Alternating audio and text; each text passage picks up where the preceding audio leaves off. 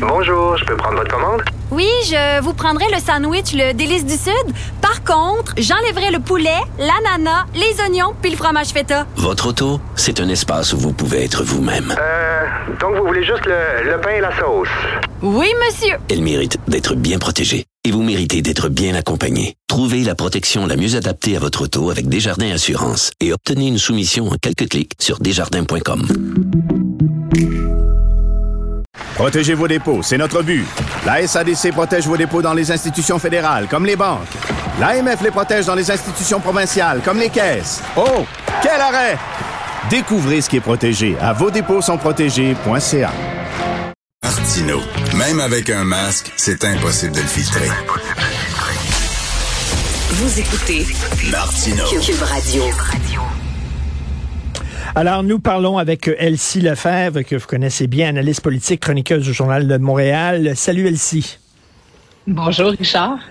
Écoute, tu l'écris noir sur blanc. Ce qui s'est passé au Métropolis le 4 septembre 2012, c'était un attentat terroriste. Je suis content que tu le dises parce qu'il faut le rappeler. Et là, c'est-à-dire que tu as M. Gervais, le président du CF, qui dit j'ai commis une erreur. Écoute, euh, non, une erreur, c'est pas ça. Là. C'est embaucher quelqu'un que féliciter l'auteur d'un attentat terroriste. C'est plus qu'une erreur, là. Ben c'est exactement ça. Puis euh, hier, j'ai trouvé hier et avant-hier, euh, Paul Saint-Pierre Plamondon a été un des meilleurs à exprimer euh, finalement les, les, les, les, mots, en tout cas les, les gestes posés par euh, Monsieur Grandet, à savoir que dans le fond, il a fait un appel à la haine, il a fait un appel, il a demandé ultimement à ce que on, une personne se, se, rattrape ou une autre personne prenne le relais pour finalement assassiner Pauline Marois. Puis c'est comme si on n'avait pas fait le lien entre le fait que Richard Henry Bain ben, en fait, Ben c'était un terroriste. Et on n'a pas dit les mots. Mm. Euh, puis on a célébré à l'automne dernier là, le dixième anniversaire de, de, de l'attentat. Et puis, euh, c'est, c'est, ça a été dit un peu. Il y a quelques textes qui ont été écrits là-dessus, mais clairement dans, dans notre dans, dans notre histoire collective, je pense qu'on n'a pas pris euh, la pleine mesure collectivement de ce que ça, ça a été euh, pour notre société. Tu sais, on est passé à un cheveu d'un carnage. complètement. Ultimement, si l'arme, c'était pas, c'est ça. Puis donc, s'il y avait eu ce carnage, si la première ministre avait été euh, tuée, parce que, je veux dire, s'il réussit à rentrer, là, euh, Monsieur Bain, euh, dans le métropolis, il tire Pauline Marois. Puis il le dit lui-même euh, en cours, quand on relit aussi, puis ça, c'est ça que j'ai fait hier, j'allais revoir des, euh, des passages du procès, euh, ce que disent les procureurs de la couronne au procès, puis ensuite de ça au procès, parce que M. Ben est allé en appel, ben ils le disent, les mots terrorisme. Ils disent que M. Bain, c'est un terroriste. Et euh, donc, euh, et, ce qu'il voulait faire, c'est euh, c'est ben, une tuerie de masse. Et quand M. Bain, là je dis monsieur, je sais pas si je devrais même pas l'appeler comme ça, mais bref, quand euh, quand il fait juste un peu avant son procès, il y a une psychiatre qui euh, a un, un donc euh, comme un, un, moment avec lui, puis il dit clairement, il était là pour tuer Pauline Marois, il était là pour tuer des députés et le maximum de séparatistes possible. Et euh, c'était ça son, son objectif ultime. Donc un acte terroriste, c'est ça, c'est quand mais, tu as une. Mais, mais c'est vrai ici, tu, tu dis, c'est comme si on avait traité ça en disant c'est l'acte d'un fou, c'est un dérangé. C'est pas vraiment une attaque terroriste Ouais. parce que une attaque terroriste, c'est quelqu'un qui a toute sa tête puis qui veut bon régler ses comptes. Puis tu vois. là, alors que c'était un fou parce que bon, il était habillé en, en, en jaquette ou je sais pas trop quoi, en robe de chambre. Tu sais, c'était. Mais sauf que tu le rappelles, non, non, ce gars-là, euh, c'était un attentat terroriste. Qui, il était là pour tuer des souverainistes. Exactement. Puis donc, euh, aller à l'encontre d'un projet politique. Donc, euh, c'est ça qui, qui, qui, détermine aussi ce qui est euh, un acte terroriste. Donc, bon, ça peut être un acte terroriste euh, par rapport à une foi religieuse, mais par rapport à des convictions politiques. Et donc, il le dit clairement aussi, quand, quand il sort, il est comme les Anglais se réveillent, etc. Euh, donc, non. Puis, ultimement, je veux dire, je, je sais pas, ça passerait pas en cours, mais tu sais, je veux dire, pour, pour commettre des actes comme ceux-là, faut que tu sois fêlé ou un Mmh. peu fou, tu sais. Je veux dire, je pense pas qu'une personne 100% saine d'esprit ferait quelque chose comme ça. Mais euh, derrière, ce qu'il a fait, c'était une conviction profonde. Puis tu sais, imagine-toi, si il réussit Donc, parce que il faut se rappeler qu'il y a quand même une personne qui est décédée, M. Blanchette, et puis euh, une personne qui a été euh, grièvement blessée, euh, Dave Courage. Mais, je veux dire, ça aurait pu être un moment, je veux dire, ça aurait le, plus grave moment de l'histoire de l'histoire québécoise. S'il réussit son coup, mais, tu sais, mais, ben, ben penses-tu, penses que le CF aurait embauché un gars qui aurait dit, euh, qui aurait écrit, Hey, Alexandre Bissonnette aurait dû en tuer davantage à la mosquée de Québec. Voyons donc, jamais ça leur passé par la tête. Ben exactement. C'est grave les propos qu'il a tenus. Euh, puis tu sais, ultimement, moi, je crois à la rédemption aussi, à la seconde chance. Euh, bon, je pense que les gens peuvent, mais tu sais, il n'y a jamais eu d'excuses profondes. Il n'y a jamais eu de, de, de c'est ça, de témoignages pour dire, écoutez, il y, a, une période de ma vie, j'étais, bon, je sais pas, puis, tu sais, donc, non. Et on lui offrait une position d'entraîneur. Moi, c'est aussi ça. C'est qu'un entraîneur, là, moi, mes, mes enfants, ils font du sport. Là, mon garçon joue au hockey depuis qu'il y a deux ans. Euh, tu sais, l'entraîneur, c'est, c'est une forme d'autorité, mais c'est aussi hmm. quelqu'un euh, qui incarne je veux dire, des valeurs, ben euh, qui incarne un, modèle. une direction, un modèle, c'est ça. Puis l'autre aspect, tu sais, je veux dire, le, le, gars avait été déjà mis à la porte par l'impact de Montréal parce qu'il avait pris à la gorge un de ses coéquipiers je veux dire, voyons, tu sais, je veux dire, clairement, il y a un enjeu. Puis son histoire de piratage de compte, clairement, ben, euh, ça tient pas la route. Ça tient pas la route non plus avec l'histoire que le CF a raconté hier.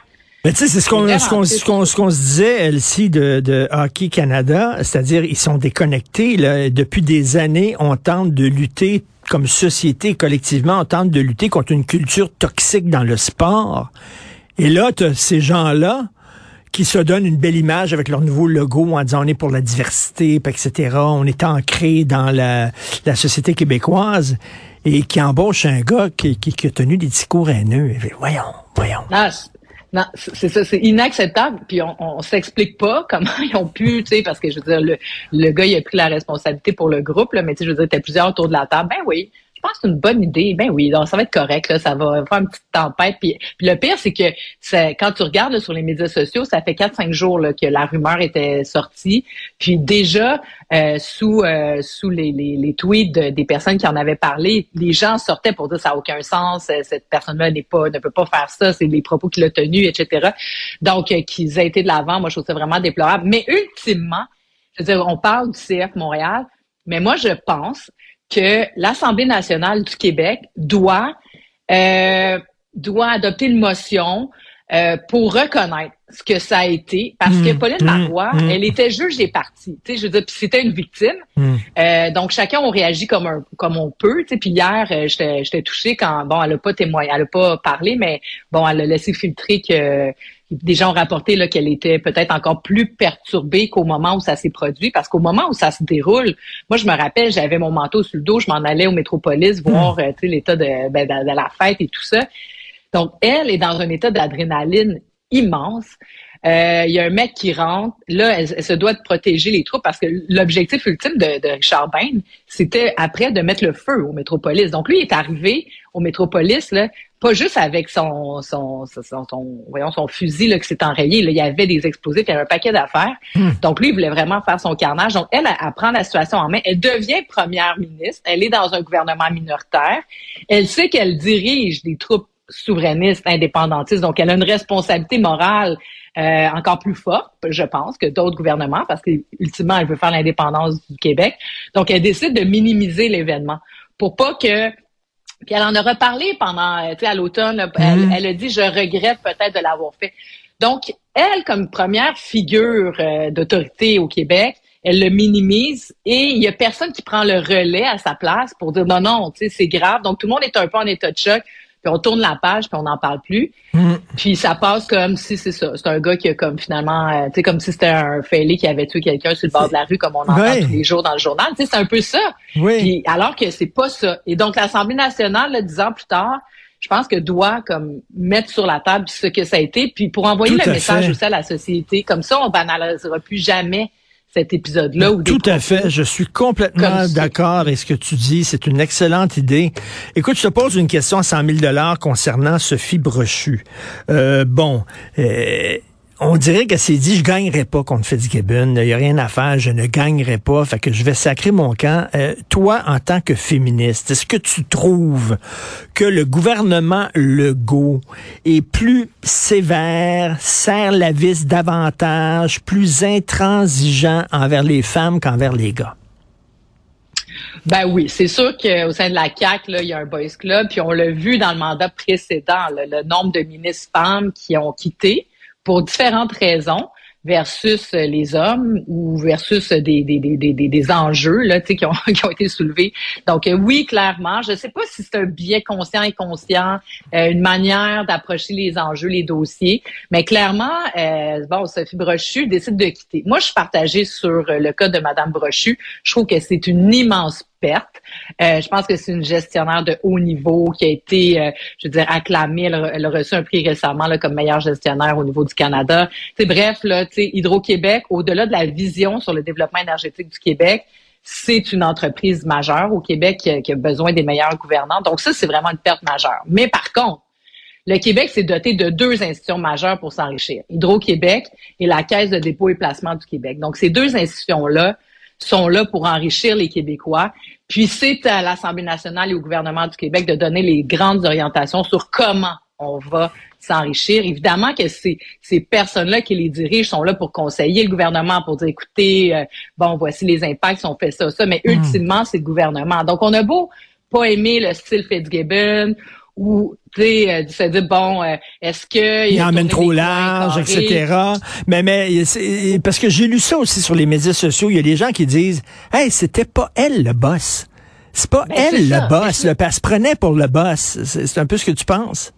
Ben un peu, tu sais dans le sens que je pense qu'elle a réalisé effectivement que dans le combat, c'est pas elle qui allait l'emporter parce qu'ultimement c'est la vision gouvernementale. Puis je pense qu'elle est assez, euh, assez d'expérience et de maturité pour le réaliser. Puis je pense qu'elle avait pas le goût de mener cette confrontation là et aller en, en dehors de ses propres valeurs à elle. Ce qui est dommage un peu aussi parce que je pense que quand tu prends la tête d'une institution comme Hydro-Québec, tout comme celle de la Caisse de dépôt et de placement, ben tu es là aussi pour te te mouler aux orientations gouvernementales. Donc, euh, tu sais, on saura jamais, c'est ça qui est un peu plate, ben, hmm. Peut-être qu'on le saura un jour, mais c'est sûr que j'aurais aimé ça qu'elle dise le fond de sa pensée. En même temps, j'ai trouvé ça élégant de sa part de pas vouloir partir en faisant une chicane avec le gouvernement, de traiter un puis l'autre. Donc là, elle en a dit assez mais on comprend. Puis l'autre aspect, ceci dit, là, ça a été énuméré aussi dans les médias. Là. Il y a beaucoup d'enjeux qui s'en viennent. Là. Justement, la tarification de, de, de l'électricité selon les besoins. Ensuite de ça, euh, les renouvellements des conventions collectives. Euh, le vérificateur général a fait un rapport assez dévastateur sur l'état du réseau. Donc, euh, tu sais, il y avait beaucoup de défis. Peut-être qu'elle s'est dit, ouais, finalement, ces défis-là, ça, ça pourrait peut-être en ce moment, à part dans la gloire. Là, donc, euh, est-ce qu'elle avait vraiment envie de se coltailler avec tout ça? Peut-être pas. En plus, elle avait l'orientation. Je, ben, je, je, comprends ce que tu dis. Euh, par contre, euh, tu sais, c'est une des missions fondamentales d'Hydro-Québec, c'est de participer au développement économique du Québec, bien sûr. Hein, c'est une des missions.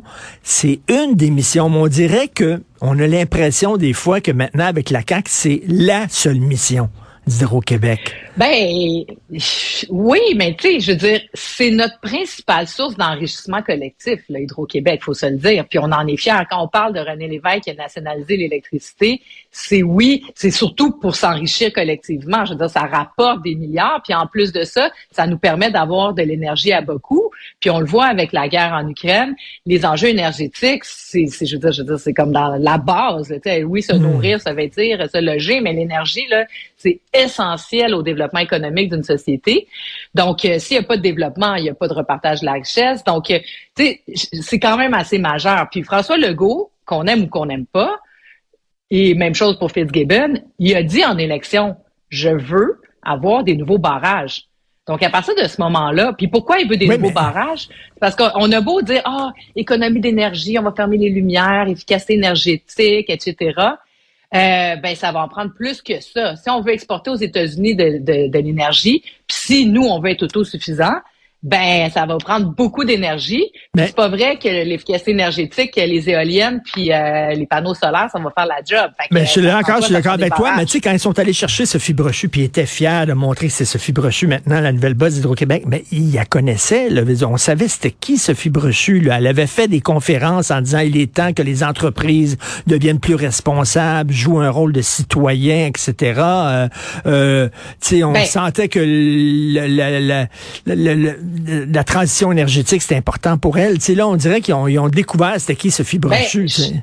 Oui, mais oui, mais je suis d'accord avec ce que tu dis, mais en même temps, c'est pas incompatible avec ce que le gouvernement de la CAQ dit. Tu sais, je veux dire, eux sont tous d'accord avec ça, mais ils disent que ça nous prend plus d'énergie. Et moi, un des aspects que je ne comprends pas, là, comment se fait-il?